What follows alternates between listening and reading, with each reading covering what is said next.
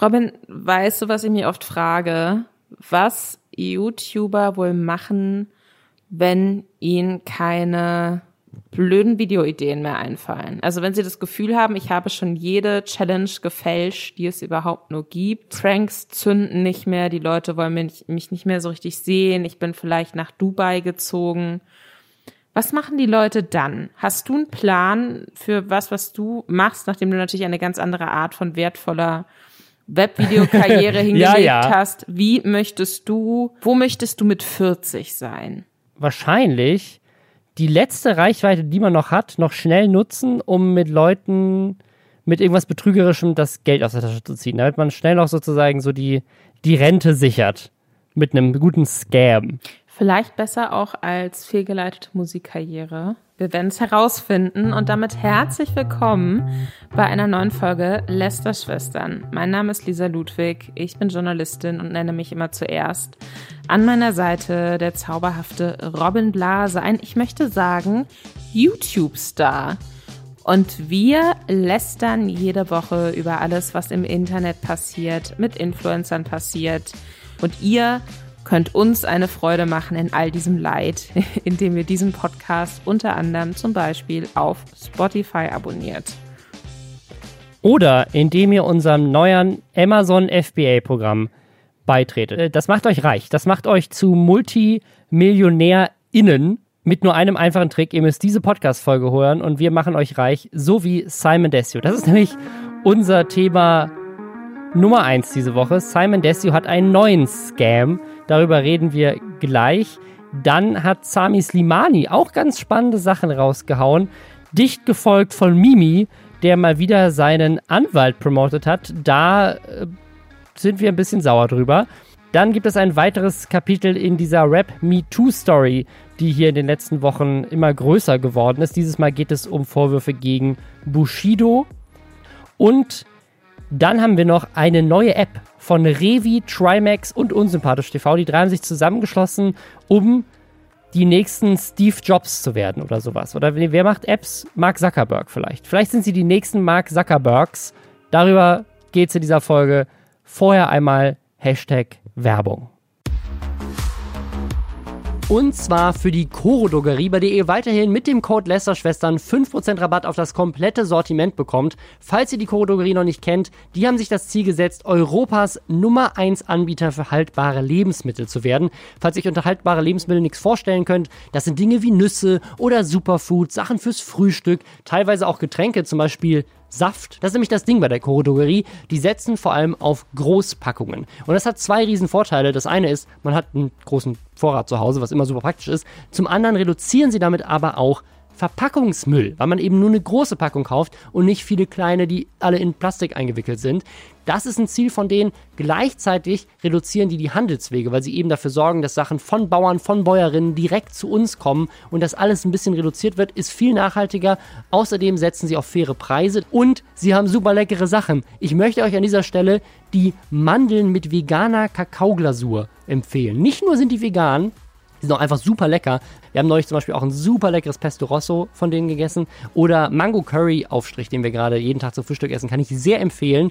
Außerdem Pfeffer. Wir haben, wir haben auch einfach eine große Packung Pfeffer gekauft, weil wir einfach wieder Pfeffer gebraucht haben. Und jetzt haben wir einen riesigen Vorrat. Ist auch super praktisch. Also wenn ihr Bock auf solche Sachen habt, ist, ich kann es eben sehr empfehlen. Äh, kauft ihr auch selber gerne ein. Lester-Schwestern, dieser Code bringt euch 5% Rabatt bei der Koro Drogerie. Link ist auch nochmal in den Show Notes. Unser Einstieg eben, der hat sich ganz klar bezogen auf Simon Desue. Simon Desue hat seit zehn Monaten kein Video mehr auf seinem Kanal hochgeladen, lebt, glaube ich, inzwischen auch in Dubai und war eigentlich mit seinem Kanal, ein Kanal, der über vier Millionen Abonnenten hat. Das ist wirklich einer der größten YouTuber in Deutschland mit Abstand. Jetzt einfach ein bisschen inaktiv geworden. Wo er aber immer noch aktiv ist, ist Instagram, wo er auch zwei Millionen Abos hat. Und womit Simon Desi auch immer wieder aufgefallen ist, ist, dass er fragwürdige Dinge promotet. Und das habe ich ehrlich gesagt nie verstanden. Es gab da ein Video von Offen und Ehrlich, das ist auch schon ein bisschen älter. Da ging es um seine Instagram Academy. Damals haben wir uns auch in dem Podcast hier drüber beschäftigt. Und zwar war die Idee, er hat so diese klassische Coach-Website aufgebaut. Wisst ihr das, was man so als Pop-up bekommt oder in letzter Zeit auch immer häufiger als YouTube-Werbung? So dieses, willst du auch unabhängig Geld verdienen, deinen Job loswerden und richtig reich werden, ohne dass du irgendwas tun musst? Ich habe das Geheimnis. Klick jetzt auf das Video und besuch mein Seminar, denn ich habe alle Antworten auf Fragen, die sich Menschen seit Millennia stellen, nämlich wie werde ich reich oder eigentlich arbeiten zu müssen. Diese Antwort hat Simon Desio für einen gehabt, schon mal, nämlich mit der Instagram Academy. Und das war noch so eine Sache. Das war auch, ich würde das jetzt einfach mal sagen, ohne in der Hoffnung damit verklagt zu werden. Das war ein Scam, so. Also ich glaube nicht, dass die Versprechen, die er da so gegeben hat, dass sie so realistisch haltbar sind. Ne? Er würde jetzt wahrscheinlich sagen, es hängt ja von jedem ab, ob er dann wirklich auch erfolgreich wird damit oder so. Ist ja deren Sache. Deswegen ist sowas immer schwierig. Äh, aber Simon Desio hat ja immerhin zwei Millionen Follower auf Instagram. Das heißt, da würde ich ihm tatsächlich auch noch irgendwo abnehmen, dass er sich ein bisschen auskennt mit Instagram, weil er hat es ja tatsächlich geschafft und dass er mit diesen Skills und diesen Insights, die er vielleicht auch als großer Instagrammer hat, mir tatsächlich Tipps geben kann. Ne? Und da musste man dann an so einem Seminar teilnehmen, das natürlich dann auch wieder viel, viel Geld kostet. Und davor gab es so einen kleinen kostenlosen Einstieg, den man da machen konnte. Und der Gag damals war, dass dieses Live-Seminar, was man natürlich so mit künstlicher Verknappung, so jetzt schnell in das Seminar, weil es kommt jetzt gerade und so, das war halt vorher aufgezeichnet. Und er tut aber so, als wäre es live. Und das war damals so bei der Instagram Academy. Und jetzt hat er sein neues Ding, nämlich Amazon FBA. Lisa, weißt du, was Amazon FBA ist? Da ich mich natürlich vorbereitet habe auf diesen Podcast, äh, weiß ich das.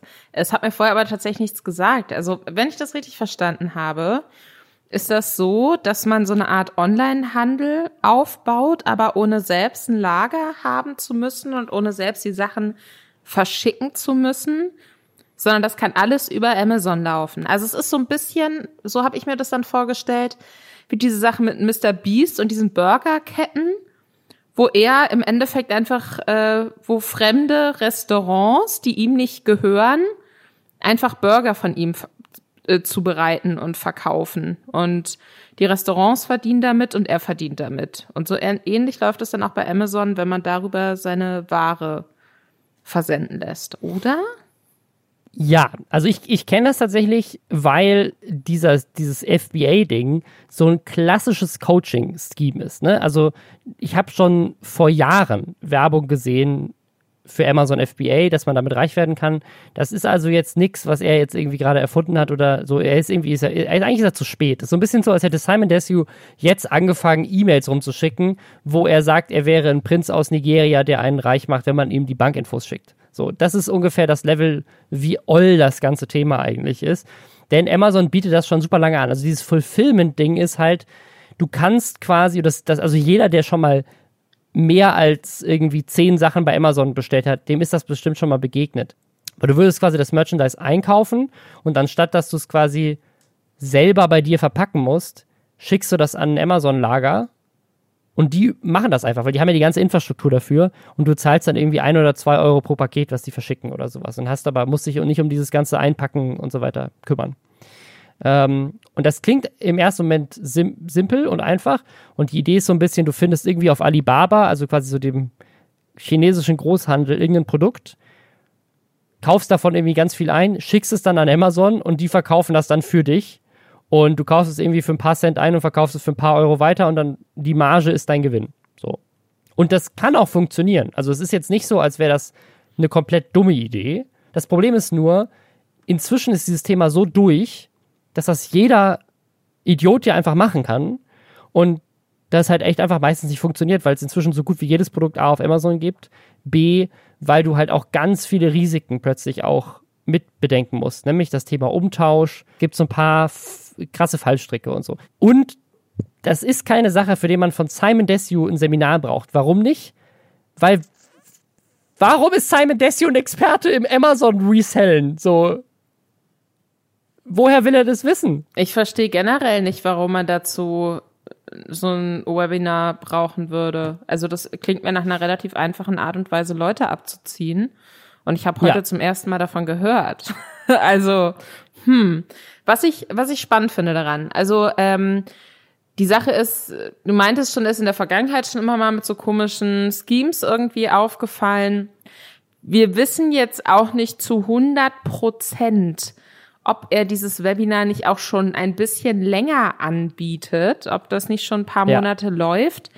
Die Sache ist aber, dass äh, TJ, der auch dieses äh, die Zerstörung von Jota Video gemacht hat, ähm, was kürzlich so durch die Decke gegangen ist, der hat quasi exposed, was für ein Scam das gerade wieder ist. Weil man kann sich da, wie es ja oft ist, relativ einfach anmelden, auch wenn einem die Website irgendwie sagt, ähm, nur noch sehr wenige Plätze verfügbar. Also es wird so eine falsche Art von, du musst jetzt ganz schnell reagieren, sonst ist alles weg, irgendwie aufgebaut. Sobald man sich dann da angemeldet hat, startet auch direkt schon so ein vermeintliches Live-Webinar, wo dann auch so gesagt wird, ja, jetzt hier sofort Stift und Papier holen, schnell sofort aufschreiben, diese Infos werden nicht zweimal gesagt. Und dann erzählt er dieser Teacher, und das ist ganz witzig, dass er irgendwie aus Versehen die Seite aktualisiert hat und hat dann aber festgestellt, dass exakt das gleiche Video wieder gestartet ist. Und äh, der Clou war so ein bisschen, das heißt, es war auch schon aufwendiger gemacht. Es gab so einen vermeintlichen Live-Chat, wo dann Leute auch so Sachen reingeschrieben haben, wie ja, die, als wäre das Video live, worauf Simon Desue in dem Video auch eingeht. Und diese Szene hat sich aber, als dann das zweite in Anführungszeichen Live-Webinar gestartet ist, auch wieder wiederholt. Also das ist so, als, keine Ahnung, würde ich auf Twitch gehen und Twitch sagt mir, hier wird was live gestreamt. Und am nächsten Tag sagt mir Twitch wieder, das ist jetzt wieder live und es läuft aber das exakt gleiche Video mit den exakt gleichen Kommentaren. Also als ich, als ich damals, ich habe das, habe das damals für diese Instagram Academy mir auch mal selber angeguckt und damals waren da einfach gar keine Kommentare. Das war halt so ein bisschen lame, weil du dann dachtest, offensichtlich bin ich gerade der Einzige, der sich das anguckt. Und jetzt sind da aber Kommentare, die dann immer die gleichen Kommentare, die auch durchlaufen. Also es ist, also das ist auf jeden Fall ein Scam. Also ein Scam ist, dass es live ist. Das andere ist, Simon Desue scheint so ein bisschen zu versuchen, mit dem YouTube-Reichtum, den er hat und damit den, so den keine Ahnung, Lamborghinis und tollen Häusern in, in Dubai und so weiter, die er dadurch äh, zur Verfügung hat, sozusagen auf dieses Coach-Ding aufzuspringen, um so, weil das machen ja diese ganzen Coaches, ne? Es gibt so in, in den USA, kenne ich zum Beispiel einen, der da sehr erfolgreich ist und eine, ähm, eine Bekannte von mir, die, äh, die kannte den und der hat zum Beispiel einfach seinen Lamborghini geleast, das Haus bei Airbnb gemietet und dann da einfach 20 Videos gedreht, in denen er zeigt, wie reich er ist, ne? Für Kosten von irgendwie ein paar tausend Euro. Tut aber so, als wäre er Multimillionär und verkauft dann damit, er wäre Multimillionär und dann, das überzeugt dann die Leute bei ihm, die Coachings zu kaufen, womit er dann tatsächlich reich wird. Und das scheint bei Simon Desio auch so ein bisschen zu sein, dass er halt einfach mit seinen Sachen flext, damit die Leute dann glauben, ah ja, der scheint ja über Amazon FBA reich geworden zu sein, die muss ich glauben, der kennt sich aus. Was ich halt äh, spannend finde, und das bringt uns dann eigentlich auch schon fast zum nächsten Thema, ist, äh, ich hätte niemals gedacht, dass äh, Simon Desue eine Zielgruppe hat, für die reich werden mit irgendwelchen Business-Schemes und komm mal in die WhatsApp-Gruppe Sachen relevant ist. Ich dachte, der wird halt von so Zwölfjährigen geguckt oder so. Ja, vielleicht sind die Zwölfjährigen halt inzwischen 16 oder 17. Und ich glaube halt auch, dass, also diese ganzen Coaches und so weiter, die, die solche Sachen anbieten, ne, von denen es ja wirklich einfach unendlich viele gibt, die haben ja auch jetzt keine Community vorher. Die nutzen dann Werbung, die nutzen Social Media, um auf sich aufmerksam zu machen. Und das gleiche kann er ja auch machen. Er hat einen erfolgreichen Instagram-Account, er hat einen erfolgreichen YouTube-Account. Also warum nicht die Reichweite, die er hat, nutzen, um sich da einen Vorteil zu verschaffen? Also ich glaube, dass sozusagen, es geht nicht mal unbedingt zwingend darum, seine Zielgruppe anzusprechen. Also als wir neulich über diese Instagram-Gewinnspiele gesprochen haben, also dieses Ding, wo Montana Black ähm, Leute promotet hat für viel Geld, dass quasi du musstest anderen Leuten, Account, anderen Accounts folgen, um an einem Gewinnspiel teilzunehmen, was er veranstaltet und diese anderen Leute haben ihm Geld dafür gegeben. Und darunter waren unter anderem auch Coaches, die ähnliche Dinge anbieten wie das von Simon Desue.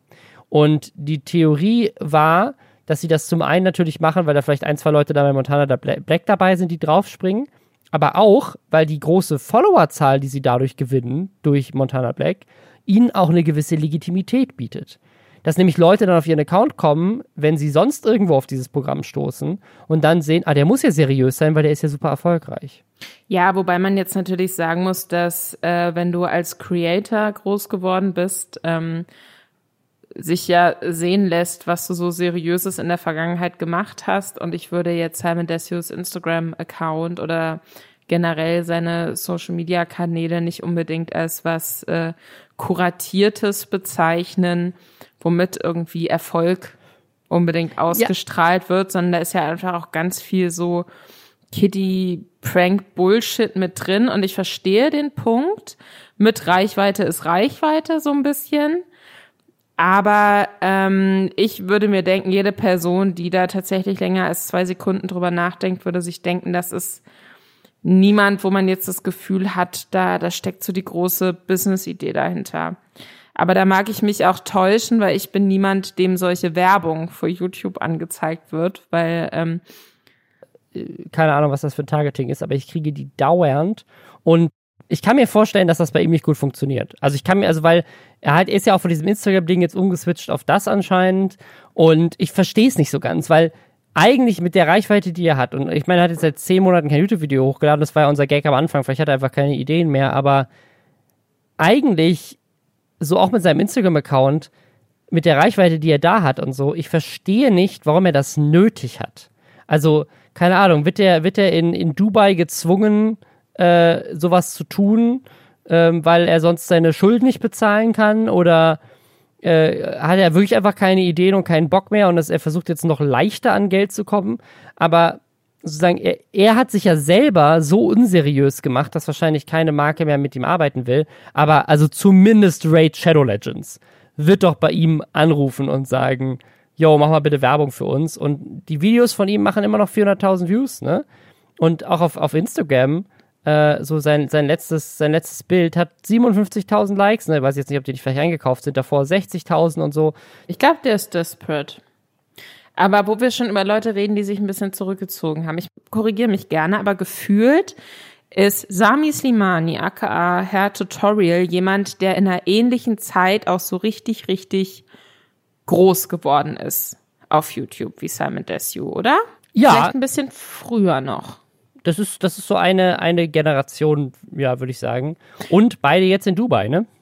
Genau, und bei Sami Slimani habe ich aber auch das Gefühl, der hat sich relativ zurückgezogen eigentlich in den ähm, ja, letzten Monaten, wenn nicht sogar Jahren. Also so von dem YouTube-Star, über den sich auch einfach unfassbar viele Leute immer lustig gemacht haben, ähm, da ist er jetzt irgendwie so ein bisschen weg von und ähm, ja, hat aber anscheinend immer noch genug Fans, die ihm dann zumindest auf Instagram Fragen stellen.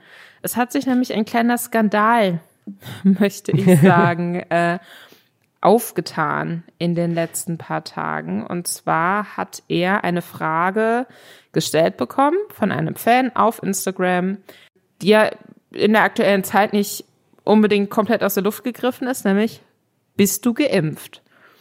Und Sami Slimani, und ich lese es jetzt vor, hat darauf Folgendes geantwortet.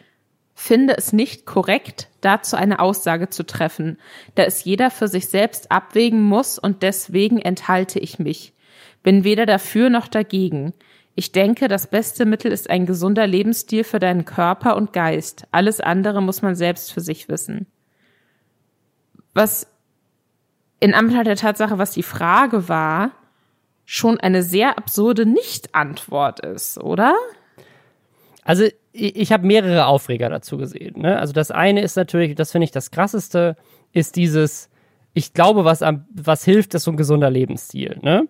Das, ich denke, das beste Mittel, das sagt ja aus, er glaubt, gesunder Lebensstil ist besser als eine Impfung. Oder? Also das, das stelle ich jetzt nicht falsch dar. Das ist das, was man sofort daraus liest. Es liegt zumindest nahe. Ich kann mir vorstellen, dass es, dass es vielleicht auch von ihm in Richtung das Beste, was man machen kann, um gesund zu bleiben, generell ist halt darauf auch zu achten, wie man lebt, so. Aber ich finde es absurd, weil das war ja nicht die Frage. Und dieses Ausweichen und dann irgendwas über gesunden Lebensstil reden, was er zugegebenermaßen sowieso auch immer propagiert und wo er zum Teil auch Placements dazu hat, das finde ich schon sehr komisch. Es ist sicherlich auch vorteilhaft, zum Beispiel nicht zu rauchen oder sowas, ne? Aber auch wenn es sehr cool aussieht, weswegen ich rauche. Man muss ja davon ausgehen, dass gucken sich, ne, er hat 1,4 Millionen Follower, ob die jetzt alle aktiv sind, keine Ahnung, aber 1,4 Millionen Menschen, potenziell Obergrenze, gucken sich diese Story vielleicht an, vielleicht sind es auch nur ein paar hunderttausend, aber trotzdem, er hat auf jeden Fall eine Reichweite. Und Problem Nummer zwei ist, er sagt, er ist weder dafür noch dagegen. So, da habe ich ich habe mich dazu auch geäußert auf Twitter und da kamen ein paar Leute und meinten so, ja Robin, du musst doch den Leuten ihre Meinung lassen und er darf doch einfach sagen, ja, es muss jeder für sich selbst entscheiden, ob er geimpft werden will oder nicht. Das ist ja eine persönliche Entscheidung, wir können das ja nicht vorschreiben. Und das stimmt, ich bin auch gegen die Impfpflicht, aber das ist ja nicht das Ding. Also er hat ja selbst absichtlich in einem FAQ diese Frage rausgepickt aus den Fragen, die er bekommen hat, um dann diese Antwort bewusst darauf zu geben. Und da halte ich ihn halt für verantwortungslos, sozusagen diese Option so in den Raum zu stellen, als wäre es sozusagen 50-50. So, also sich impfen zu lassen oder nicht impfen zu lassen, ist so eine 50-50-Entscheidung. So, kann man machen, muss man aber nicht. Ne? Also das, und das halte ich halt für falsch. Also klar, wenn du jetzt ein Impfgegner bist, sag das ruhig, dann dürfen wir dich auch dafür bashen, so, weil das, ne, das ist genauso meine Meinungsfreiheit zu sagen, dass das eine dumme Meinung ist. Aber so dieses, dieses Larifari, nichts halbes, nichts Ganzes, um vielleicht auch nicht die fünf Leute in der Community zu verärgern, die das scheiße finden. Das halte ich halt für gefährlich, weil im Zweifel so ein paar unentschlossene Leute das sehen und dann denken so, ja, stimmt, hat er recht. So, ich lasse mich vielleicht erstmal nicht impfen, weil es ist ja, ist ja, ich bin, ist ja weder dafür noch dagegen. Es ist ja so, ich, ich finde, er findet es nicht korrekt, eine Aussage zuzutreffen. Und dann ist es ja auch nochmal Themaverfehlung, weil die Frage war nicht, was hältst du vom Impfen oder würdest du empfehlen, dich impfen zu lassen, sondern es war eine sehr simple Frage, bist du geimpft? Und darauf zu sagen, ich bin weder dafür noch dagegen, heißt ja nur, du bist dagegen, weil du kannst nicht, du kannst nicht das halb machen. Wie willst du denn dich halb impfen lassen, dass du weder dafür noch dagegen bist? So, Hä? Jens Herford hat das ähm, auch retweetet, weil Influencer dann Screenshot von gemacht hat und eben diese Insta-Story geteilt hat. Äh, Jens Herford hat, hat, dazu geschrieben, bisher war mir Sami Slimani ja wirklich einfach nur egal, mit solch einer Aktion ist er aber bei mir unten durch. Und äh, darauf hat Sami Slimani dann tatsächlich auch geantwortet, und zwar zweimal. Zuerst hat er geschrieben, ich sehe mich nicht in der Position, jemandem eine Impfung zu empfehlen oder nicht, einen gesunden Lebensstil zu führen, aber schon. Ich habe nie behauptet, dass man sich nicht impfen soll. Und dann hat er noch geschrieben, ein gesunder Lebensstil bedeutet doch nicht, dass man sich nicht gegen solche Krankheiten impfen lassen soll. Wieder mal komplett meine Aussage verdreht, es soll doch jeder für sich selbst entscheiden, sich zu impfen oder nicht. Und auch da finde ich es komplett interessant, dass das ja nicht die Frage war. Ich meine, man kann ja auch zum Beispiel sagen, ähm, muss ich nicht öffentlich machen. Ich mache nicht öffentlich, äh, ob ich mich hab impfen lassen oder nicht. Ich möchte, meine Gesundheitsgeschichte geht niemandem was an. Das ist kein Thema, worüber ich auf meinen sozialen äh, Medien so sprechen möchte. Aber das wäre eine klare, klare Aussage gewesen. Da kann man dann immer noch sagen, okay, aber mit der Reichweite wäre es nicht dann trotzdem irgendwie cool, ähm, sich da zumindest so ein bisschen klarer zu, zu äußern und dem vielleicht so ein bisschen positiver gegenüberzustehen. Aber das wäre trotzdem eine klare Aussage gewesen. Aber so dieses sich so rumdrücken, wenn, wenn er jetzt, keine Ahnung, von einem Paparazzi auf der Straße anges angesprochen worden würde oder bei einem Live-Event stellt jemand in einem FAQ mit einem Mikro diese Frage vor Publikum, so, und du, du kriegst diese Frage an den Kopf geworfen und musst darauf reagieren. Und du möchtest dich nicht dazu positionieren, weil du Angst hast, dass du quasi Leute verärgerst oder weil du denkst, ich kenne mich nicht genug medizinisch aus. Ist ja auch voll okay. Du musst ja nicht sagen, so, hey, lasst euch alle impfen, weil du sagst, ich habe mich damit nicht auseinandergesetzt. Ist ja okay. Aber er hat ja explizit diese Frage angeklickt, ausgewählt und dann eine Story dazu produziert. Warum? Glaubst du, dass es war Unbedarftheit? Weil ich bin mir nicht sicher. Ich kann mir nicht vorstellen, wenn das jetzt wirklich Absicht gewesen wäre, um da so unterschwellig zu suggerieren, dass er eigentlich ein Impfgegner ist. Das kann ich mir irgendwie nicht vorstellen. Weil ich nicht, ich, ich glaube, dass Sami Slimani jemand ist, der Konfrontation am liebsten meidet, deswegen er da auch nicht klar drauf antwortet. Deswegen kann ich mir aber auch nicht, dadurch wird es ja erst kontrovers, dass, ja. dass er diese Frage so beantwortet. Und das finde ich für mich so, widersprüchlich. Also ich finde es wirklich hochgradig Dulli-mäßig und bin mir auch nicht so ganz sicher, ob das jetzt von ihm wirklich so böse, manipulative Absicht ist, das so zu formulieren. Oder ob er den, den Punkt der Kritik da vielleicht auch gar nicht so richtig versteht. Also ich, ich kann mir gut vorstellen, weil also so diese ganze, dieses ganze Sami Slimani-Image ist ja schon so ein bisschen esoterisch angehaucht, würde ich mal meinen, oder? Also dieses Slimani-Prinzip und so. Es ist schon alles so ein bisschen so, ne, so ein bisschen wie das, wie das Simon Desio-Motto, Mindset ist alles. Weißt du, es ist so, du musst nur positiv denken und dich gesund ernähren, dann ist alles gut. Weißt du, was ich meine? Hm. Und, und gleichzeitig ist Sami Slimani, glaube ich, genau jemand, der nicht anecken will. Und ich kann mir gut vorstellen, dass in diesem, in diesem esoterischen, spirituellen, ernähr dich nur gesund und dann wird alles gut Spektrum, kombiniert mit ich möchte nicht anecken, so eine Antwort einfach unbedacht rausgegangen ist, weil er dachte, das geht an so an, das geht so an dieses selbe Mindset. Ich glaube, er hat überhaupt nicht drüber nachgedacht. Ich, also, aber ich finde es trotzdem dumm. Also ich meine, wie kann man denn die letzten anderthalb Jahre nicht mitbekommen haben, dass das ein heikles Thema ist, wo, wo wirklich auch Kampagnen geschaltet werden von der Bundesregierung, lasst euch impfen, weil es wichtig ist für uns alle, für die Gesellschaft, für schwache Menschen, für die Solidarität, aber auch für die individuelle Gesundheit, weil das eine tödliche Krankheit ist. Und wie kannst du dann hingehen und denken so, ja, meine 1,4 Millionen Follower hau ich mal so eine ja, Gesundheit ist aber auch, also gesunder Lebensstil kann da auch helfen. So, das ist also, das ist doch dumm. So wie, wie, wie kommt man auf diese Idee? Wo, wo war die die letzten zwei Jahre? Haben die in Dubai keine Nachrichten? Ich dachte, da wäre, also ich dachte, es wäre jetzt langsam vorbei. Klar, dass jemand wie Till Schweiger noch mit einem Boris Reitschuster oder sowas in den letzten Minuten äh, äh, quasi nochmal um die Ecke kommt, das äh, hat mich jetzt auch nicht gewundert, aber ich hätte jetzt gedacht, die Leute sind inzwischen klüger geworden. So äh, wissen zumindest sozusagen, dass selbst wenn sie diesen Schwurbel glauben, weil sie da irgendwo auf Facebook falsch abgebogen sind, wissen sie, dass sie sich eigentlich damit in ihrer Vermarktbarkeit keine Freunde machen. Wobei ich mich dann aber frage, wenn die Leute das wirklich glauben, ist es dann nicht besser, wenn sie offen dazu stehen, dass sie das glauben, damit man direkt weiß, woran man ist? Ja. Und das bringt uns zum nächsten Thema. Und zwar, ich habe ihn gerade auch schon erwähnt, Boris Reitschuster, der hat jetzt auch gleich so einen kleinen Auftritt hier. Es geht nochmal um Mimi.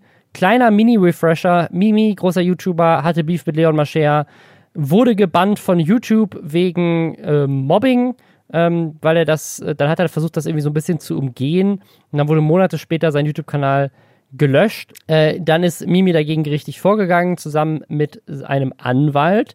Ein Anwalt, der dann auch jetzt in erster Instanz einen Sieg für Mimi erstritten hat. Und dann hat Mimi sich bei diesem Anwalt auf Twitter bedankt. Darüber hatten wir schon geredet. Dieser Anwalt ist nämlich sehr politisch umstritten, würde ich mal sagen, für wen er sich sonst so einsetzt. Unter anderem die AfD gehört sonst zu seinen Klienten.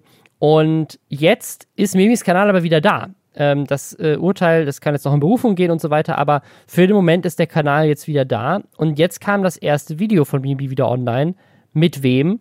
Zusammen mit diesem Anwalt. Aber jetzt in dem Video ruft er nochmal aktiv auf, auf die Social Media, also er weist aktiv auf diese Social Media Kanäle von diesem Anwalt Steinhöfel hin. Und wenn man zum Beispiel dann auf den YouTube-Kanal, den Mimi verlinkt, von Steinhöfel geht, das letzte Video, was bei dem hochgeladen wurde, ist mit Hendrik Broder und Boris Reitschuster und ihm die drei von der Kaffeetanke. Und wenn ihr jetzt nicht wisst, wer Hendrik Broder ist, Hendrik Broder ist der Herausgeber des führenden neurechten Blocks die Achse des Guten und Boris Reitschuster, um jetzt mal zum Beispiel den Volksverpetzer zu, hier zu zitieren, der große Reitschuster Faktenchecks, warum der Blog Reitschuster.de keine seriöse Seite ist, dem wird nämlich regelmäßig vorgeworfen, er würde Verschwörungsmythen verbreiten über Corona. Das sind also beides Leute, die in der neurechten slash Verschwörungsszene eine sehr große Anhängerschaft haben, würde ich jetzt einfach mal behaupten. Und Mimi promotet das. Und er promotet nicht nur das, er promotet sogar auch eine Seite von diesem Anwalt, wo der Geld sammelt ähm, für eine Aktion namens Meinungsfreiheit im Netz.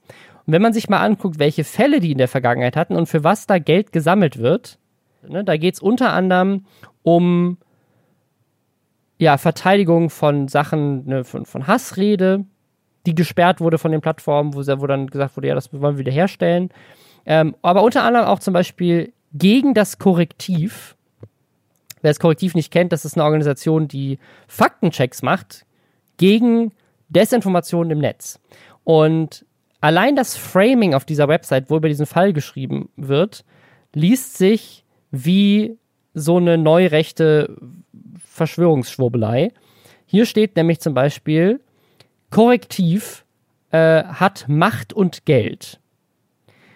Geld, weil sie Millionen in den Kassen haben, davon auch bei Beträge aus dem Steuerzahlerportemonnaie, ich fasse das, ich kürze das Zitat gerade ein bisschen zusammen, das Geld wird, wie wir jetzt wissen und gerichtlich bestätigt wurde, auch dafür verwandt, rechtswidrig in die Meinungsfreiheit einzugreifen und wiederholt in wettbewerbswidriger Weise weltanschauliche Gegenspieler zu diffamieren. Also es ist wahnsinnig populistisch.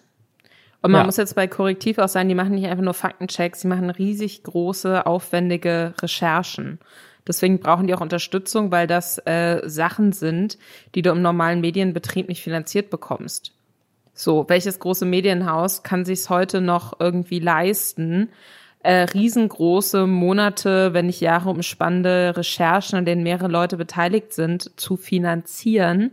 Das kriegst du über Klicks oder Magazinverkäufe in den meisten äh, Fällen nicht gegenfinanziert. Also Korrektiv hat zum Beispiel vor ein paar Monaten, vielleicht war es auch letztes Jahr noch, bin mir gerade nicht ganz sicher, aber so eine große Reihe gemacht darüber, wie sich die neue Rechte über Social Media äh, auch über rechte Influencer zum Beispiel organisiert und was da so geheime Zeichen sind und wie man da immer tiefer in so Rabbit Holes reinrutscht irgendwie. Und äh, das fand ich wahnsinnig spannend und das fand ich wahnsinnig wichtig. Also das ist wirklich, die geben auch Workshops für Journalisten oder Interessierte auch, wie man Quellen richtig checkt und so. Also das, äh, das ist nichts, das ist jetzt auch nicht sowas, wo man sagen könnte, aha, hier Steuerzahler, die sprechen der Regierung nach dem Mund oder so, weißt du, was ja sonst immer gerne da irgendwie so mit rumkommt, sondern die sind auch äh, generell auch sehr obrigkeitskritisch und die machen echt einen guten Job. So, ich muss sagen, dass, und das habe ich auch schon im, im letzten Podcast, den wir zu dem Thema hatten, glaube ich, gesagt. Also ich, ich finde wirklich auch immer, man kann sich ja als Anwalt nehmen, wie man will. Was mich aber wirklich, ähm, ich möchte auch nicht, gar nicht mal sagen wütend macht, sondern traurig macht, ist, dass wenn ich ähm, an jemanden wie Mimi denke, der ja sehr kritische Videos macht, ne? Der ja, ja Videos ja. macht, der dafür bekannt geworden ist, dass er dass er sich ganz genau anguckt, wo man da wie verarscht wird und Mimi ist bekannt dafür Faktenchecks zu machen. Ganz genau. Und dann ist das aber jemand, der dann, ne, dann denke ich, wenn ich sowas sehe, denke ich mir, ah, okay, cool da, da gehe ich mit. Ich glaube, das ist ein cooler, kritischer Mensch und ich finde es immer gut, kritisch zu sein. Und ich finde es immer gut, Sachen zu hinterfragen und auch mal zu gucken, stimmt das, was da gesagt wird oder stimmt es nicht? Oder war das vielleicht unklar oder vage oder schwammig formuliert und wurde deswegen falsch verstanden? Aber ich gehe dann doch davon aus, dass solche Leute wie Mimi dann sehr kritisch gegenüber so super populistischen Sachen sind. Seien die nun links oder rechts, ne? Also ich möchte mich ganz weit von dieser Hufeisentheorie entfernen, aber es gibt ja auch zum Teil ähm, sehr populistisch formulierte Dinge, die nicht automatisch rechts sind, die man auch hinterfragen sollte, wo ich mir auch denke, kann man auch mal nachfragen, kann man es nicht klarer formulieren? Äh, ich ach, warte, ich setze da neu an. Das mein Gedanke, den ich hatte, kommt nicht gut drüber. Mimi ist für mich jemand, wo ich mir denke, der hinterfragt ganz, ganz viel und der durchblickt eigentlich so sehr oberflächliche, schwurbelige, populistisch formulierte Sachen. Äh, und dann geht es mir im ersten Moment auch gar nicht darum, ob es jetzt zwingend links oder rechts ist. Aber dass so jemand dann Werbung ja anscheinend bewusst macht und ich halte Mimi für jemanden, der Sachen sehr bewusst und sehr überlegt macht. Ja. Für eine Aktion, die ja doch offensichtlich sehr aus dieser Schwurbelecke kommt oder zumindest von Leuten getragen oder unterstützt wird, die zum Teil ganz klar dieser Schwurbelecke ähm, zuzurechnen sind. Das enttäuscht mich irgendwie. Das enttäuscht mich wirklich, muss ich sagen. Und ich ähm, frage mich da auch immer bei diesem Thema Meinungsfreiheit, das ist ein hohes Gut, aber ich glaube, dass es manchmal missverstanden wird, was das bedeutet. Also ich finde zum Beispiel, Hass ist keine Meinung. Absichtliche Desinformation ist in meinen Augen auch keine Meinung, die so äh, uneingeordnet auf Social-Media-Plattformen stehen gelassen werden muss. Und vielleicht fühlt sich Mimi unfassbar unfair behandelt von YouTube. Ne? Hat er ja auch irgendwie ne, bisschen Grund zu.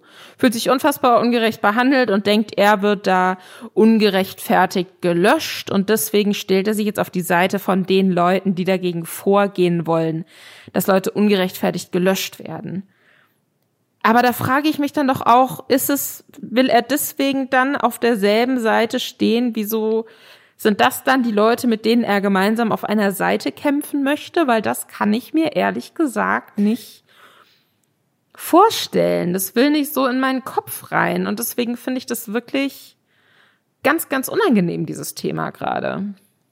Also ich habe, ich, ich bin Mimi schon mehrfach begegnet. Ähm, ich kenne Mimi schon lange, bevor er erfolgreich geworden ist ähm, also als er noch relativ klein war, habe ich ihn mal hier bei einer, bei einer, ich glaube, es war irgendwie eine Geburtstagsparty von den Space Fox oder so, war der da und habe mich sehr gut mit dem verstanden. Und deswegen macht mich das, glaube ich, so wütend und so traurig. Ich bin jetzt gerade unter dieses letzte Video gegangen, ne? Also das mit, mit Boos Reitschuster und ähm, hier dem, dem Bruder. Und da sind halt Kommentare drunter, wie äh, wer kommt von Mimi? Daumen hoch mit, mit vielen Upvotes. Oder äh, vielen, vielen Dank, dass Sie Mimi und Adlerson zurückgebracht haben äh, und, äh, und helfen noch vielen anderen, sich gegen große Konzerne zu wehren. Ähm, komme von Mimi, sehr sympathischer Typ. Ne? Und er hat, also in dem Mimi-Video sagt er noch, er hätte ein, er hätte gerade die 20.000 Abos geknackt, inzwischen hat er über 21.000. Also, ne, und seitdem kam, glaube ich, auch kein anderes Video mehr online. Das heißt, man kann jetzt schon davon ausgehen, dass von Mimi da eine Menge Leute auch rübergekommen sind auf dem Kanal, wo sie dann vielleicht über ihn dann auf einen Boris Reitschuster treffen und über einen Boris, also das, das so funktioniert ja das Internet. So funktioniert Radikalisierung dass Leute über solche Sachen in so ein, in so ein Rabbit Hole halt reinkommen. Mimi ist jetzt aktuell das Einstiegsloch in ein Rabbit Hole, was in eine neue rechte Schwurbler-Verschwörungsrichtung reinführen kann. Und das macht mich wütend. Das finde ich nicht gut. Ich glaube halt, dass das Problematische und das Gefährliche an sowas, und da bin ich mir immer nicht ganz sicher, ob das die Leute dann vielleicht selbst auch so verstehen, ist, dass wenn jetzt ne, Leute Mimi gucken, dann wollen sie, gucken sie das ja, weil sie dem glauben, weil sie sich denken, der hat das schon aufgedeckt und der hat das schon aufgedeckt und der ist mega smart. Und das hatte immer irgendwie Hand und Fuß, was der gesagt hat. Und das bedeutet dann, wenn der was empfiehlt, was auch aufdeckerisch agiert und vielleicht auf Verschwörungen hinweist oder sagt, das kann doch nicht ganz stimmen hier, dann ist es für die vielleicht dasselbe, nur in einer anderen Farbe und nur auf ein anderes Thema umgemünzt. Und das ist. Ja. Ähm, Was verschweigt uns die Regierung? Ich äh, hoffe, dass Mimi niemand ist, der das bewusst vorantreibt, sondern der das aus einer Euphorie heraus gemacht hat, der das vielleicht die Unterstützung dieser Aktion aus, aus einer Art Trotz auch herausgemacht hat, von wegen wir zeigen es jetzt halt YouTube, weil was, wenn die sich jetzt wieder anders überlegen oder wenn die mich demnächst wieder für irgendwas sperren und dann muss ich nochmal vor Gericht.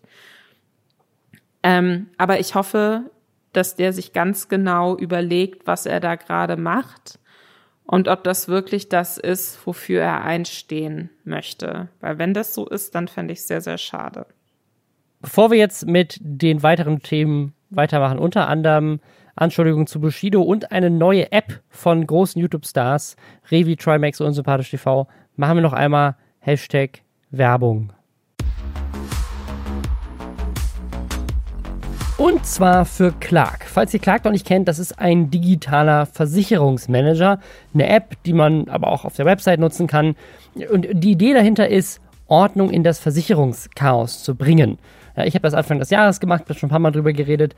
Ich fand das einfach sehr erleichternd, diesen ganzen Papierchaos zu digitalisieren, weil man die Sachen einfach, also ich habe sie so oft nicht gefunden und wenn man sie dann braucht, dann ist man ja meistens eh schon gestresst und dann noch irgendwelche Kisten durchsuchen zu müssen oder Ordner durchwälzen zu müssen. So war es zumindest bei mir ganz viele Sachen nicht richtig abgeheftet und so. Ist einfach, ist einfach stressig und das ist quasi die Idee. Man bringt das Ganze übersichtlich, einfach aufs Handy, man hat es jederzeit und das ist praktisch. Man gibt einfach an, welche Versicherung man bisher hat und kriegt dann hilfreiche Tipps, wie man die Versicherungssituation verbessern kann, wenn man das möchte, wo man zum Beispiel Geld sparen kann mit einem Tarifwechsel. Das Ganze ist komplett kostenlos und es ist auch unabhängig von einzelnen Anbietern.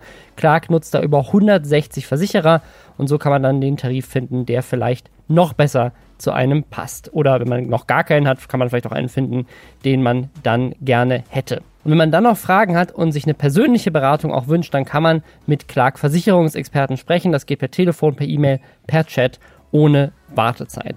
An der Stelle nochmal der wichtige Hinweis, wenn du bereits ein Versicherungsmandat mit einem anderen Makler für ausgewählte Verträge abgeschlossen hast, dann wird das an Clark übertragen. Wer also mit seinem bisherigen Makler zufrieden ist, am besten vorher einmal mit dem sprechen. Wenn das nicht zutrifft, dann könnt ihr einfach auf clark.de für Deutschland oder auf goclark.at für Österreich oder direkt auch in der App einfach den Gutscheincode Schwestern eingeben. Und dann gibt es einen 15 Euro Amazon-Gutschein, wenn du eine bestehende Versicherung hochlädst und 30 Euro bei zwei. Dafür muss man nichts abschließen. Einfach die existierenden Versicherungen bei Clark hochladen. Die ganzen Teilnahmebedingungen dazu findet ihr auch nochmal in den Show Notes.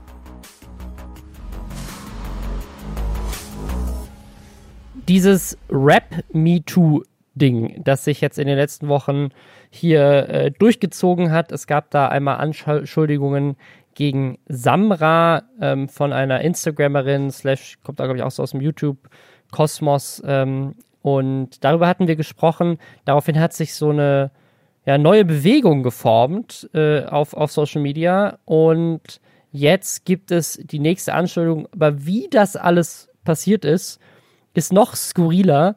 Es fing nämlich alles an mit einer Instagram-Story von einem anderen Rapper, den ich auch nicht kannte, aber du kennst sie bestimmt, Lisa. Cashmo hat irgendwie auf Instagram gepostet, dass er einen Namen droppt, der quasi auch irgendwie sich irgendwas zu Schulden hat kommen lassen soll in diesem, in diesem Bereich, äh, wenn er 100.000 Follower voll macht. Also er hat, er hat quasi da, das finde ich, das ist schon ein Level von Self-Promotion, das ist so moralisch fragwürdig. Da weiß ich gar nicht, was ich dazu sagen soll. Aber zu sagen, ich habe quasi Beweise potenziell für Missbrauch und mache die aber nur öffentlich, wenn ich dafür auch viele Follower kriege, das ist schon. Was ist das für ein Typ, dieser Cashmo? Erzähl mal.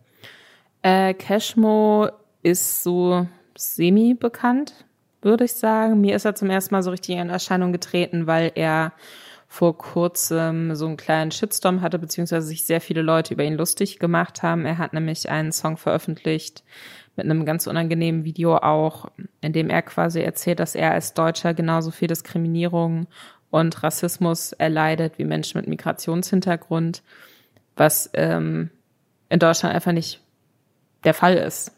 also ähm, diese Insta-Story jetzt, das ist, ähm, ich find's mega eklig. Also die Sache ist, äh, Cashmo war, wenn ich das richtig auf dem Schirm hatte, auch einer der Leute, die sehr laut Samra verteidigt haben und auch so ein bisschen in diese ja, Kerbe geschlagen haben, dass äh, Frauen sowas ja auch gerne mal erfinden, dass sie vergewaltigt wurden. Wir wissen, wie gesagt, nicht, was da in dieser Situation mit Samra und dieser Frau passiert ist. Ähm, es ist aber meiner Meinung nach und auch äh, bestätigten ähm, Kriminalstatistiken nach nicht so, dass Frauen sich ständig ausdenken, vergewaltigt zu werden und dann werden die Leute freigesprochen. Das passiert extrem selten. Äh, Cashmore hat auf jeden Fall Folgendes in seiner Insta-Story geschrieben. Hier mein Angebot. Es kamen Leute in die Szene und bauten sich Follower auf unsere Nacken auf. Feministen und Anti-Männer-Gruppierungen, die auf diesem Weg versuchen, unsere Musik in Zukunft zu zensieren. Nicht mit uns. Jetzt mache ich einfach mal denselben Film wie die anderen Rapper. Ich habe ein Video, auf dem ihr seht, wie eine unter 18-Jährige von einem Rapper, den ihr alle kennt, bedrängt wird zu sexuellen Handlungen. Und dann sagt er eben, dass er, wenn er jetzt dann 100.000, also er steht auch verbreiten und also er wollte auch, dass das mehrere Leute teilen, diese Story. Er bei 100.000 Follower, dann zeigt er dieses Video. Und er hat 100.000 Follower bekommen, wurde unter anderem auch von den Rappern Flair und Manuelsen damit geteilt und ähm, hat dann auf YouTube ein, ja, so vier, fünf Minuten langes Video hochgeladen, dass er dann direkt, auf das er direkt auch reacted. Und dieses Video zeigt Bushido, ähm, nicht mehr, aber lange Zeit der erfolgreichste deutsche Rapper. Ähm, das Video ist von 2005 wohl da war Bushido 26 und ist gefilmt mit so einer ja, wackeligen Handkamera in einem Hotelzimmer und man sieht, wie eine Frau mit verpixeltem Gesicht auf einem Bett sitzt, offensichtlich ziemlich durch ist. Und man sieht, wie Bushido vor diesem ähm, Bett kniet und mehrfach fragt, was sie denn jetzt machen will. Und ähm, es entsteht so ein bisschen der Eindruck, er will sie dazu drängen, dass da jetzt noch irgendwas Sexuelles passiert. Sie hat aber nicht so richtig Bock drauf. Es gibt eine Szene auch, wo er sagt, er sei acht Jahre älter als sie, wenn sie denn überhaupt 18 sei. Und äh, kurz darauf ähm, sagt er dann noch, äh, dass er wohl irgendwie elf Jahre älter sei als sie in den, ähm, es ist untertitelt auch, weil man es zum Teil sehr schwer verstehen kann. Wenn man es sich aber nochmal genauer anhört, dann sagt er, ich sage, ich bin elf Jahre älter als du. Also es könnte auch sein, dass er und so hat das Bushido dann später auch ähm, verargumentiert, dass er in dem Moment darauf angespielt hat, dass sie sich irgendwie kindisch verhält. Das sei jetzt mal dahingestellt, dazu kommen wir gleich noch. Auf jeden Fall Video geht viral mehr oder minder ähm, Vorwürfe gegen Bushido. Er wollte ein Mädchen, was, wenn er wirklich mit 26, 11 Jahre älter gewesen wäre als sie, was erst 15 gewesen wäre, die wollte er zum Sex zwingen, wollte sie da irgendwie einschüchtern. Richtig krass. Was sagt Bushido jetzt dazu? Bushido hat noch am selben Tag, das ist alles so am Wochenende passiert, hat noch am selben Tag eine halbstündige Insta-Story gemacht, wo er äh, sich äh, nicht zu dieser Alterssache tatsächlich geäußert hat, sondern eher dazu, dass das äh, damals noch andere Zeiten waren, dass er das ganz schrecklich findet, wie er sich da verhalten hat, dass er sowas heute nie wieder machen würde, dass er sich dafür schämen würde, dass er hoffen würde, dass seine Tochter oder seine Töchter niemals jemanden kennen, auf jemanden ja, stoßen, der so ist, wie er damals war. Vor allem sagt Bushido aber auch immer wieder, dass es irgendwie ekelhaft findet, dass da äh, Promo gemacht wird mit so einem Thema. Weil das offensichtlich ein Promo-Move war von Cashmo, der damit 100.000 Instagram-Follower haben wollte.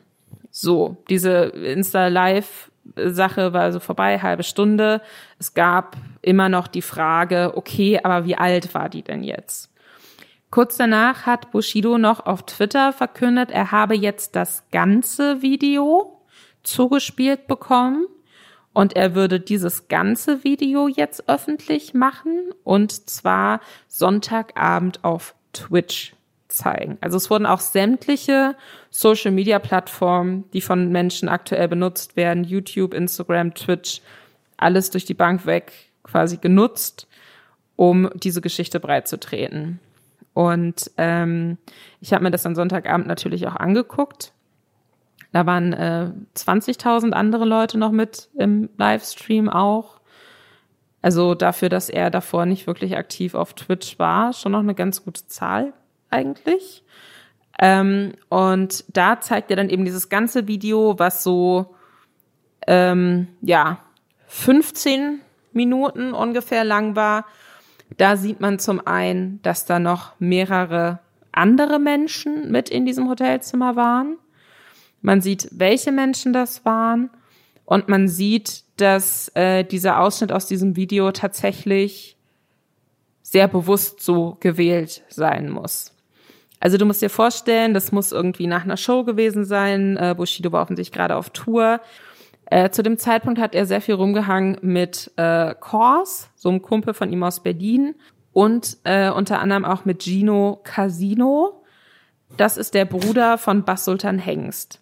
ich ich finde das für mich als jemand, der sich dann, also der sagt so, ja, hab, ich habe den Namen Bushido, kenne ich, weiß, wer das ist, aber alles andere für mich ist gerade so, aha. Wahrscheinlich ist das für viele Leute, die so sonst Lästerschwestern äh, hören, aber sich nicht in der Influencer-Szene auskennen, genauso. So, Bas Sultan Hengst ist hier zusammen mit Sami Slimani. ich kenne all diese Leute. Ich kenne alle diese Leute. Es ist mir auch ein bisschen unangenehm gerade. So, aber auf jeden Fall hat er mit denen ganz viel rumgehangen und was man zu Beginn des Videos sieht, Kors filmt und da ist ein Mädchen, die sich zu Bushido ins Bett legt und sich so an ihn rankuschelt und so dann auch über den Großteil des Videos liegen bleibt. Also man sieht da jetzt so, da liegt eine Decke drüber, aber man sieht da jetzt keine sexuellen Handlungen. Bushido sieht über den Großteil der Zeit so aus, als würde er schlafen. Tatsächlich. Was dann aber drumrum passiert ist, dass sowohl Kors als auch Gino Casino sich offensichtlich versprochen hatten, dass da jetzt noch Sex passiert und dass sie die, dass sie auch Sex mit diesem, mit dieser Frau, mit diesem Mädchen haben können, ähm, was sie offensichtlich mitgenommen haben von diesem Konzert.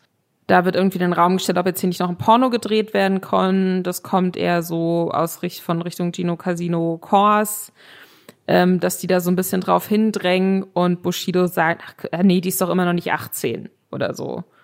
Und, und bleibt dann weiter so liegen mit der. Also da war schon relativ schnell irgendwie klar, okay, Bushido scheint zumindest die Vermutung zu haben, dass die nicht volljährig ist. Und das hat er selber in dem Video geleakt in der Langversion oder das war schon in der Kurzversion? Das ist in der Langversion drin. Du siehst in der Kurzversion nur das Mädchen, wie es auf dem Bett sitzt und Bushido, der davor hockt. Und die kurz Aber hat er reden. sich dann aber hat er sich dann mit der Langversion nicht mehr in die Scheiße geritten? Warum macht er das dann öffentlich? Also ist das dann das Na, pass auf, lass mich lass mich das kurz, lass mich das kurz weiter erzählen. Ähm, so, dann passiert Folgendes. Äh, Gino Casino und Kors ziehen die ganze Zeit so die Decke weg, wollen, dass die irgendwie einen Arsch zeigt, ähm, bedrängen sie weiterhin so von wegen, ist egal, wir wollen jetzt, dass hier was passiert. Sie wirkt zunehmend durch, auch äh, zumindest stark alkoholisiert. Dann gibt's einen Schnitt. Und dann gibt's diese Szene, wo sie am Bett sitzt und Bushido sie mehrfach fragt, was wirst du denn jetzt machen, was wirst du denn jetzt machen?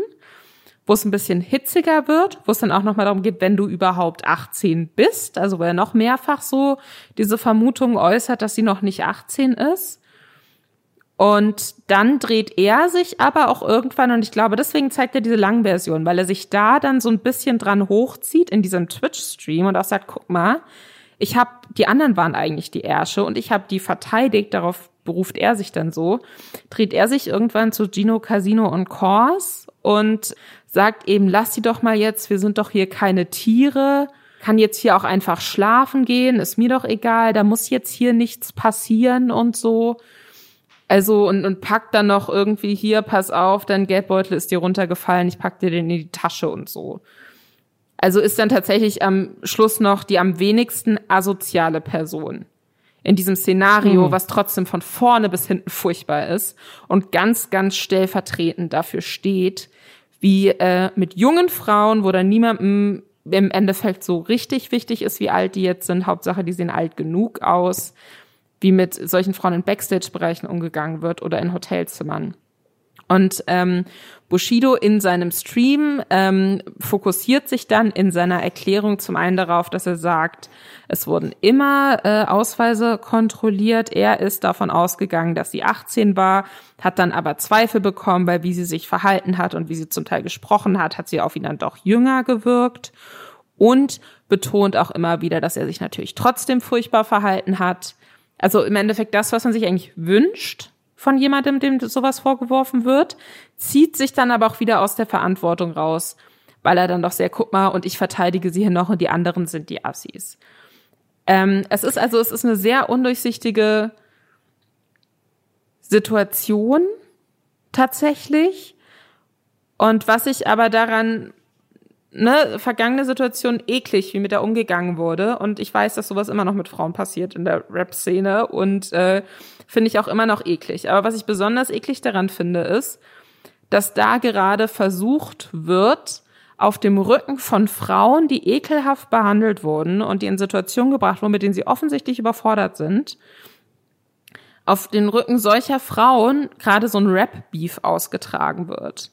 Bei Flair zum Beispiel, der äh, auch verbandelt ist mit Leuten wie Kors und Gino Casino, vor allem aber Basotan Hengst, dem Bruder von Gino Casino, der gerade über Flairs Label released sein Album äh, das, das richtig hart abfeiert, dass dieses Video geleakt wurde. Und da auch immer die ganze Zeit so ein bisschen mitschwingt, ja, es gibt noch mehr Videos und die können wir auch alle zeigen. Aber das ist so eine, das ist so die Sache, die mich die ganze Zeit wundert. Denn wie ist denn dieser, dieser Cashmo an so ein Video gekommen, was irgendwie, was, 15 Jahre alt ist, 16 Jahre alt ist? Also die Sache ist, das Video hat ähm, hat quasi so einen Watermark-Ding drauf, und zwar B-Stadt. Und B-Stadt ist, ich glaube, die Website gibt's nicht mehr, aber das war Anfang der 2000er so eine Webseite, wo es ganz viel auch so Hip-Hop-News gab, viel einfach auch so Backstage-Videos, Exclusive-Tracks.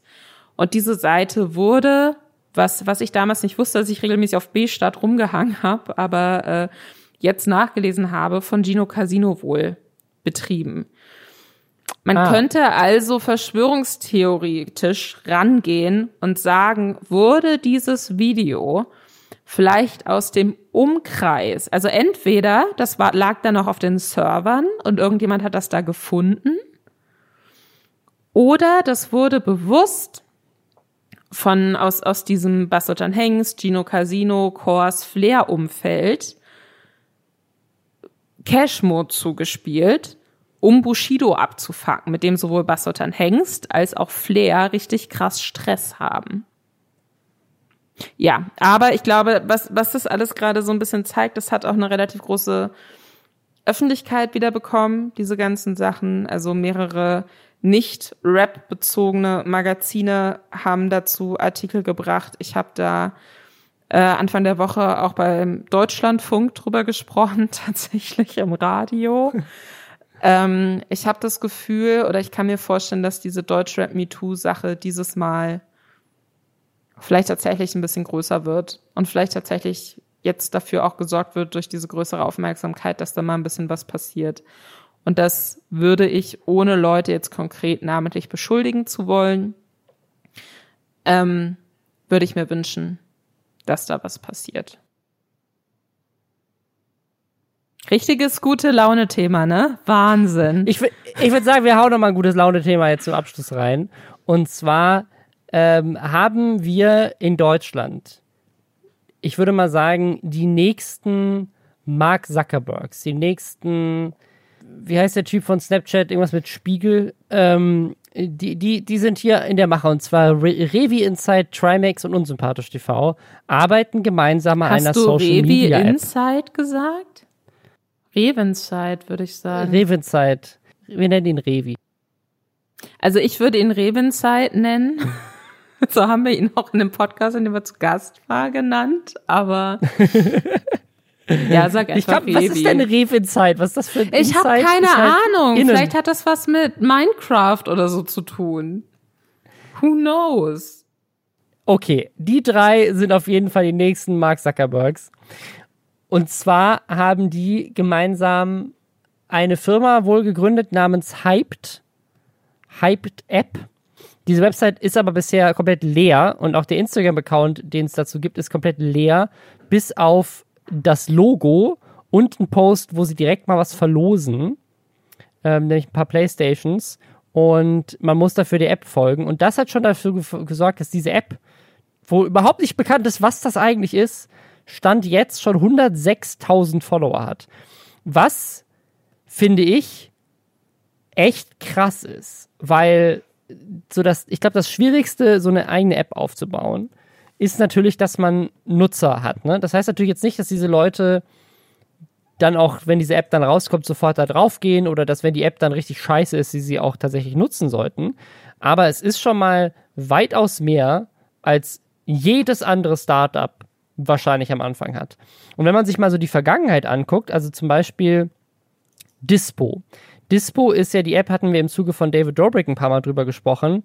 Die ist, glaube ich, aktuell bewertet mit 200 Millionen Dollar mit, mit Venture Capital. Und diese Dispo-App ist, die gibt es quasi doch so richtig gar nicht. Ich glaube, die ist so in so einem Beta-Status. Und die einzige Idee ist, es ist quasi Instagram, aber die Fotos werden erst 24 Stunden später gepostet. Äh, Casey Neistat hat auch eine Social Media App äh, äh, erschaffen, das war Beam.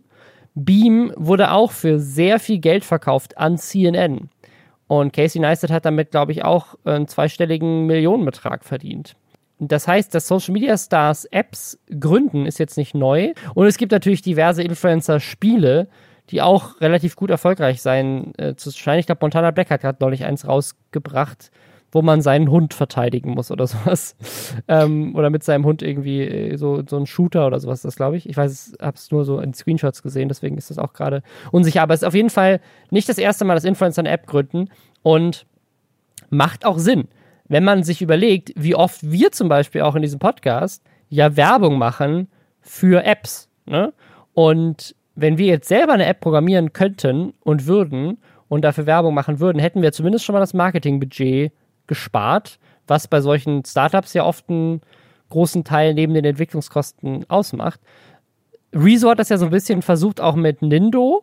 Der große Unterschied bei Rezo ist aber, dass Nindo ja eigentlich eine B2B-Software ist. Also man kann die natürlich auch nutzen, um sich irgendwelche Influencer-Accounts anzugucken, zu gucken, ob die jetzt viele Abos gemacht haben oder so.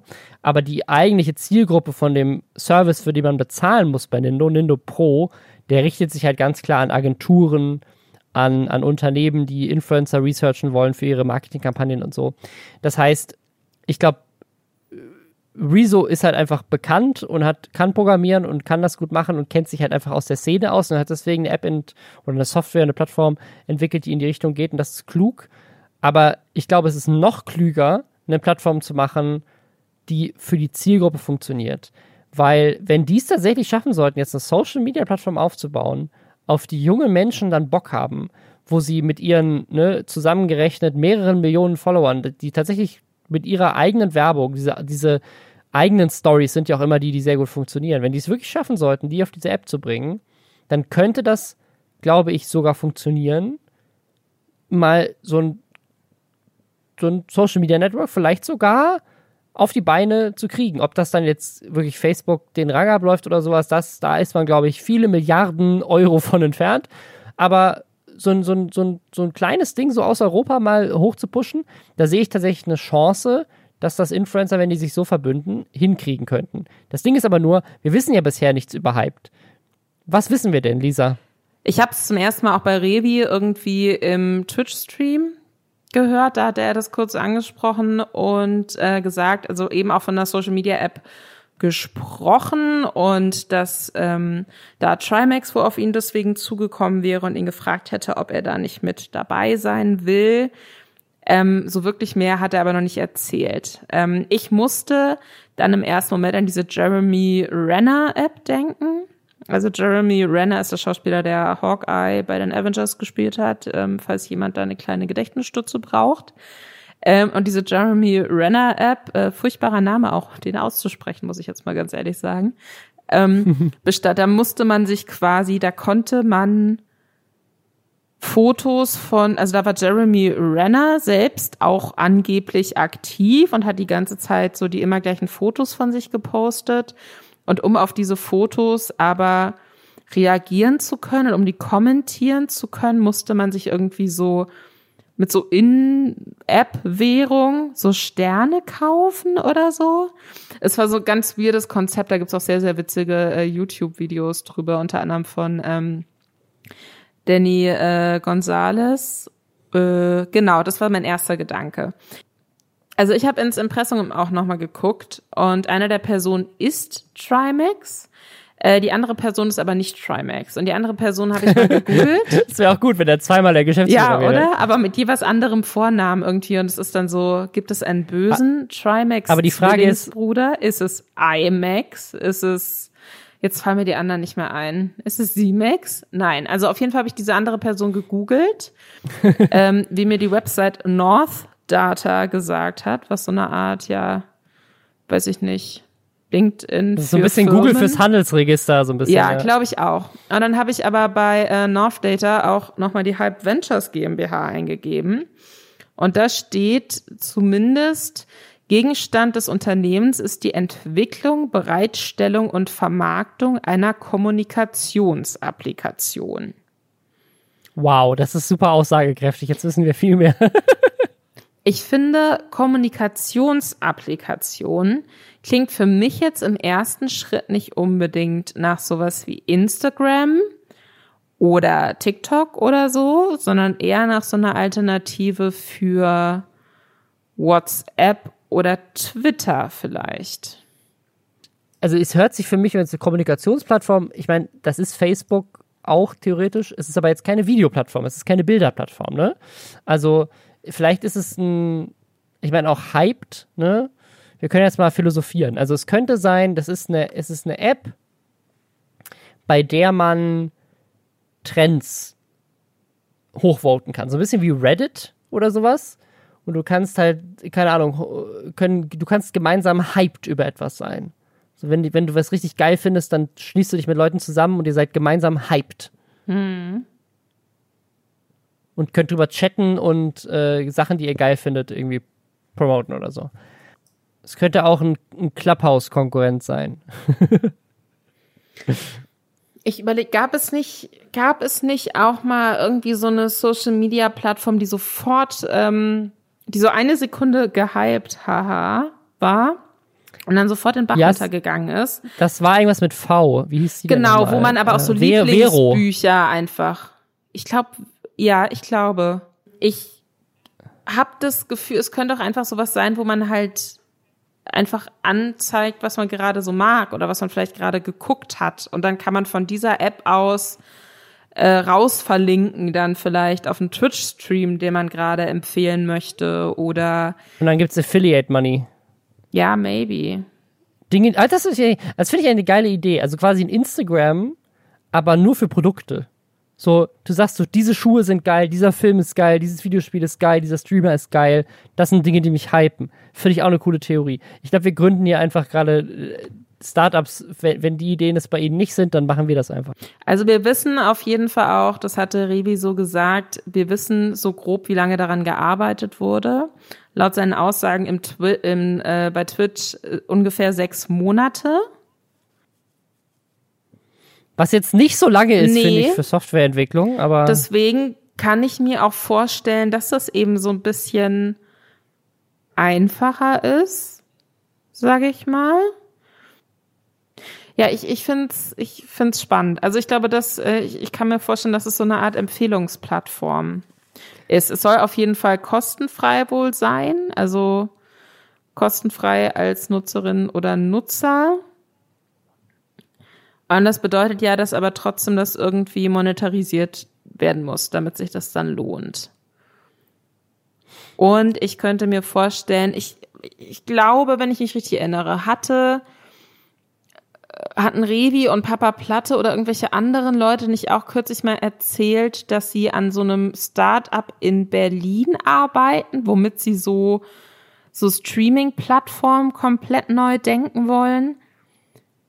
Das ist auch also einer der Top-Kommentare unter dem Video von, von Revi, wo er quasi das nochmal ähm, jetzt auf YouTube hochgeladen hat, die neue App mit Trimax und Sascha. Da hat jemand äh, den Kommentar untergepostet, wie viele Startups möchtest du haben? Revi, ja. Weil er, er hat ja auch dieses andere Ding mit dem, mit dem Camping, dem Glamping mit Unge. Also Revi scheint heavy sein Geld zu investieren in, in irgendwelche neuen Startup-Ideen. Und ich bin mal sehr gespannt, ob die, ob die sozusagen sich am Ende retieren oder ob das.